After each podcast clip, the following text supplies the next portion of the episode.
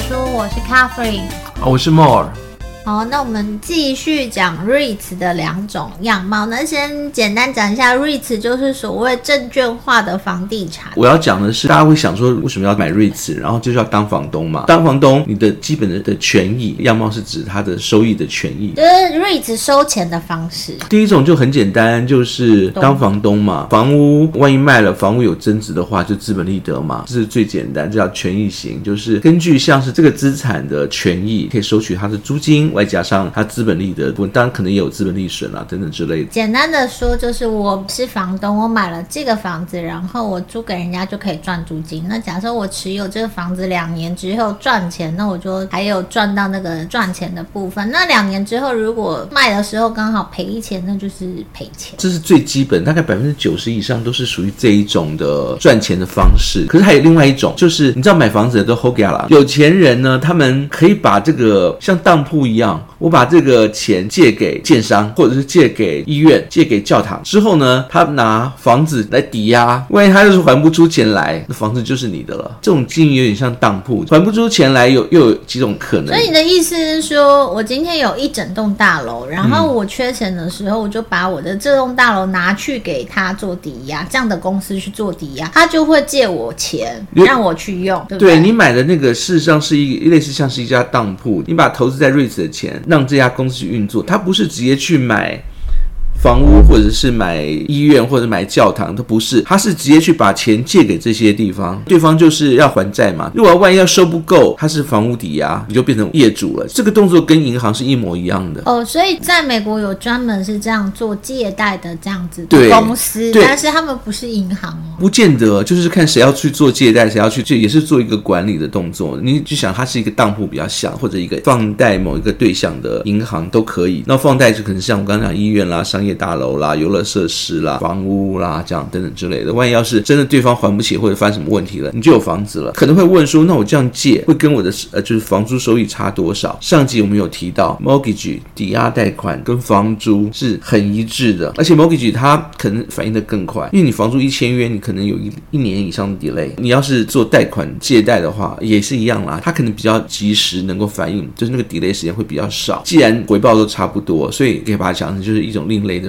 那我们要怎么买 REITs 啊？有什么？哦，还没讲完。有些公司是两个都做的。他如果买不到，好，那我就借你。今天他要买某些标的，他买不到，那我就借你嘛。你要贷款，反正你需要钱，我这边有的是钱，所以情况是差不多的。那第三种就是两个都有在做，但虽然我们今天只说是两种了，呃，利润就是这两种模式。接着怎么买啊？直接买呀。但是直接买可能会想要说，公开市场上有吗？有啊。股票上面有吗？有啊。除了一般的基金，基金有可能是私募的。所以你这边要介绍的。是个股就对了。我看到你写的第一个是 AMT 美国电塔公司，对，就是直接借他钱，你钱给他，因为他是专门去做电塔的，通讯电塔。你去买这张股票，买他公司的股票，或者是说你买他的 REITs，你都买得到。它有分不同，就跟苹果也会发行苹果债，跟苹果的股票本身是一样的。那有些本身它发行的就是 REITs。讲国外的公司的话，比如说基地台啦、不动产啦、物流类的，它都有。台湾这边的 REITs 呢，像是什么国泰一号啊、星光一号，重点也是属于类似相同的类型。比如说国泰一号，它不是国泰的股票啊，国泰一号是一个 REITs，它发行的这个商办、这个商场、这个旅馆的募资，然后呢，把它当成 REITs 做发行。当比如说商办啦、商场啦、旅馆，它有收入的时候，它一样也发给你。不过国内的这些租金收益，它跟上一集我们提到的，就是那个百分之九十是不太一样的。因为我要先这样讲，我大部分是在美国市场，美国市场它是法令上规定，你的收入的百分之九十都是要给那些 REITs 的持有人。台湾这边，我记得法令好像只是在说每年要用类似股息的方式把你的收入分在回报里面，但是有没有百分之九十的规定就不知道。所以你刚刚讲的这些都是属于所谓的个股类别的部分。还有就是这是属于一般公司它自己发行的，市场上可以直接买的。那还有就是上次我们提到的 ETF，ETF 就是我可以买一堆哪个方向的，它不会根据某一个案子有什么问题，或者是某一笔的投资有问题，会更稳。稳定，震荡更小，它的量也可以就是抽的更大。那最常见的我有列在底下，比如说 XLRE 啊，或者是 IYR 啊，这些都是还蛮有名的。那我还要再讲这些 REIT 它都是不扣税的。一般我们去买股票，它可能会呃有股票的相关的收益啦，然后呢相关的交易税啦，那是要被每年那个国税局它会把它做整理，然后去按照你的营收利得来课。因为房地产在美国它本身就有所谓的交易税，交易税是六趴。房地产有交易税，对，就是你买卖它有六趴的。基本的交易要要做，所以就变成了，它是在买卖或者做异动的时候，直接的在当下就已经把这个利润给扣掉了。所以呢，呃，你买 REITs，即使在公开市场上买，买我刚刚提到的这些，它都是不用把它放在你最后每年的结算里面再去再度磕的。所以你这边有写三只啊，然后大型的 ETF 不是个股的那一种，是比较大型的 ETF，有兴趣可以自己查一下它里面的内容。好，那我看到你写的最后一个标的地方。这是什么东西？在这边的话，你的想象可以不用集中在某一个。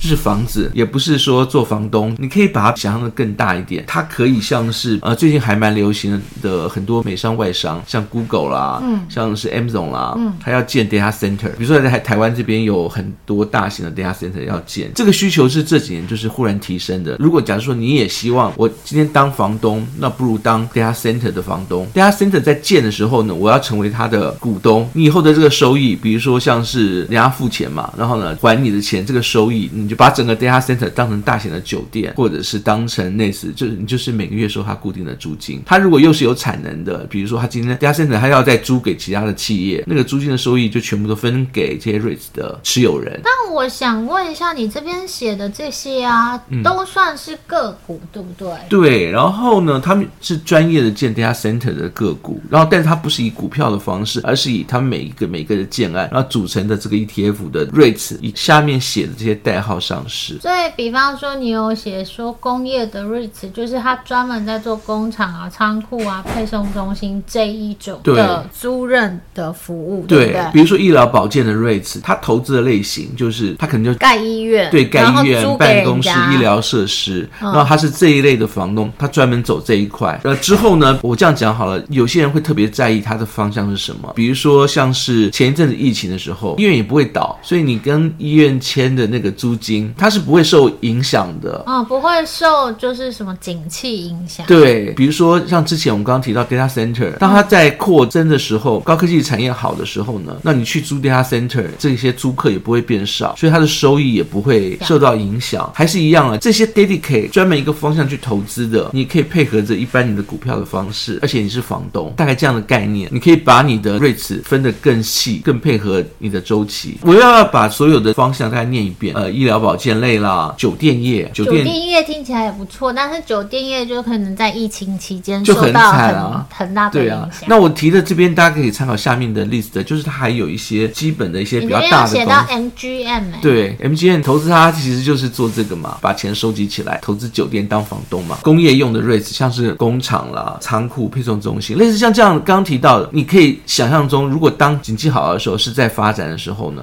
因为我们买是买在谷底嘛，嗯，买谷底意思。就是说，未来可能一切都会变得很好。那这些可能也是涨得最快的。还有就是基础设施，美国已经说了很久的基础设施的建设，这些基础设施的 REITs，我觉得也都可以考虑。办公室的也是要看景气。但我觉得比较有趣，你这边写一个波士顿物，这是公司名称哦。对，对，它是公司名称。然后呢，代号是 BXP。然后呢，它主要是在做物产，做办公大楼的。平常的时候呢，如果万一发现景气快不好，千万就把它换成别的。然后一直要跌到底的时候呢，因为这些跟景气连接比较密集的，我都建议要在最底部的时候再投入。走下坡的时候，这段路不知道多长，请审慎考虑。我没有说买或不买，我请审慎考虑。这边也顺带一提，你知道一九八零年雷根执政时代，当时的 FED 的央行总裁。不知道，他就是把利率提高到二十点五趴的那个人。利率二十点五 percent，你不知道这件事情？我当然不知道。一，你说一九八零年吗？对呀、啊，我才几岁，我怎么会知道？好，没关系，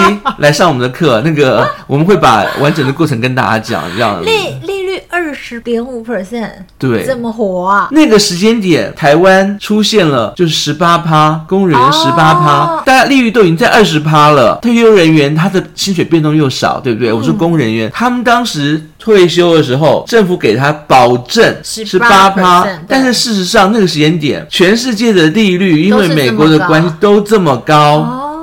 如此，大家觉得好像爆，但是事实上在当时会觉得非常之合理，而且可能还不够。对啊，因为你说二十点五，它是从什么样的一个比例拉上来的？它从八到九，中东战争那时候一堆军事活动，然后外加上通膨又往上变高，嗯，然后外加上那个美金跟黄金脱钩，通膨那时候从八点多升到大概十二十三趴。我现在讲不是利率，我知道，所以那个我就想办法要跟现在是一样抑制通膨。嗯，结果呢，他发现两码两码的升，完全不为所动这样子。于是呢，啪一次就是连续啪啪啪啪这样狂升这样子，一次就是六七码七八码，但很短的时间内把它升到二十，升到二十以后，大家终于受不了了。你刚刚讲到那些情况都发生了，就不消费了，然后之后通通就往下掉了。所以它升到二十点五之后发生了什么事啊？我现在这样讲，你升到二十点五以后呢，嗯、回到现在，我们现在应该大崩盘到一个极致吧？因为我光复利息就死定了。对呀、啊，所以呢，我要这样讲。就是它中间又往下就调整，整个的那个二十点五趴压压压压到市场状况快要崩盘。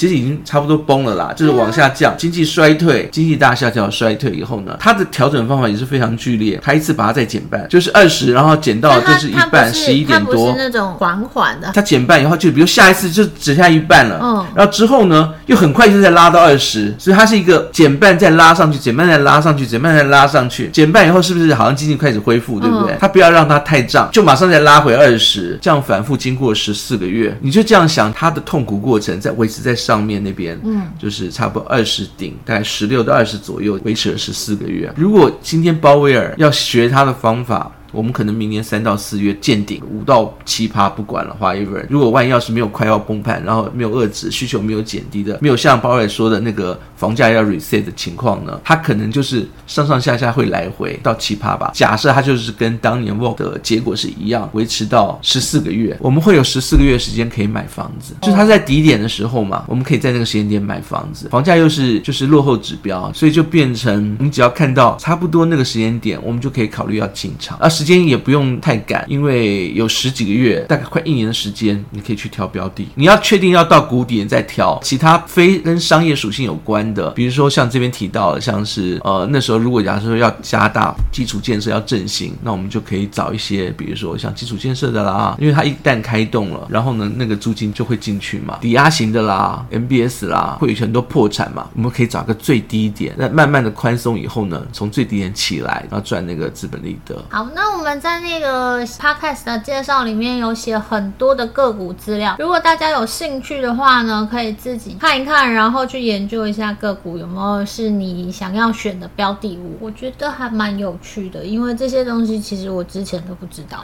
最后的最后，其实我们这个是为小资族准备的。对，就是反正你一股也可以当房东，从小开始买 REITs，长大以后就不会为结婚担心。给大家参考，就是 REITs 还是有个股，然后有 ETF。那像我个人的习惯就是，如果长期持有，一定是走 ETF 的这个方式。讲到这边，我透露一点，那个你知道，二十五年来，我们以加拿大而言，加拿大平均房价不是特别指多伦多或者是那个温哥华，加拿大的平均房价这二十五年来。嗯为什么要提二十五年？因为我刚刚讲说从小开始投资嘛，嗯、长大要结婚用嘛，对不对？嗯、这二十五年来，加拿大的房价你知道涨多少吗？不知道啊。就是如果你当时买，然后呢，比如说五岁的时候买，三十岁要结婚，把它拿去卖，只投资这一次，加拿大的房价涨了五百多倍。五百多倍。那可能现在你就想说，那二十五年前，我现在已经来不及了，对不对？没关系，每到七到十年会有一次 reset 的机会，明年有机会是 reset 的时候，而且还有一年时间让你选。那如果没有办法去美国买房子呢？可以参考 REITs，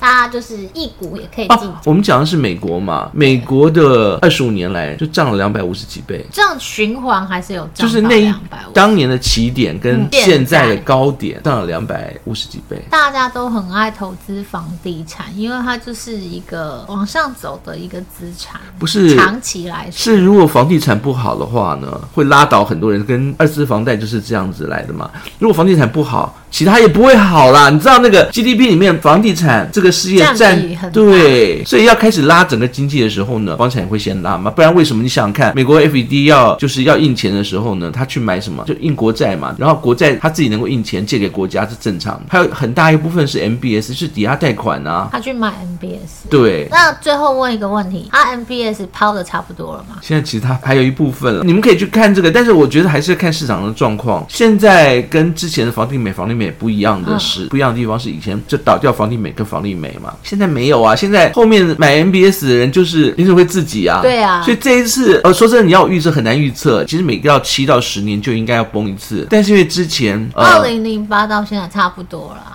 二零零八，然后再加个七年，这样、啊、是一五嘛？嗯，就他已经隔两个七年了。对啊。第一年没有倒的原因，是因为那时候老板已经换成联准会嘛，就 MBS 后面抵押贷款后面最大的金主嘛，你总不可能要联准会破产倒闭吧？所以那一年就完全没事情发生嘛，就印钱跟 QE 跟 QT。你说现在现在老板还是啊，除非他把这些 MBS 全部通都。对啊，所以我刚刚才问你说他抛的差不多了吗？你知道他 QT QT 就开始减 MBS 啊，减完就是最好他不会再买了。第一个他不会再 support。就是 Q T 的过程当中，大家现在只看到利率嘛，对不对？那利率他也没办法弄很快，因为他自己就是他就是 owner。对，然后 M B S 全部破产，不是他不疯掉，他也要慢慢的来。然后呢，M B S 他现在不买了，不买是不是要抛出去？前阵有人说他有慢慢的就是把它都转到银行那边，但是转的多少，利率还还要再查一下。你们不用看这个啦，我觉得看数据最不准了。你要看，现在现在后面的老板正好就是那个联准会嘛，所以你要看联准会什么时候开始进行像 Volcker 一样的，不然往下减了，他不仅不升息。还降息，但降息不要高高兴太早。依照 Volcker 例例子，就是它降完以后，再会往上再升，升到七趴。比如说降到我随便这样讲好了，降到四趴，慢慢慢慢慢再升到七趴，再降到四趴，慢慢慢慢再升到七趴，这种过程会一直反复。那我们这一集就先这样喽，下次见，拜拜。好，拜拜。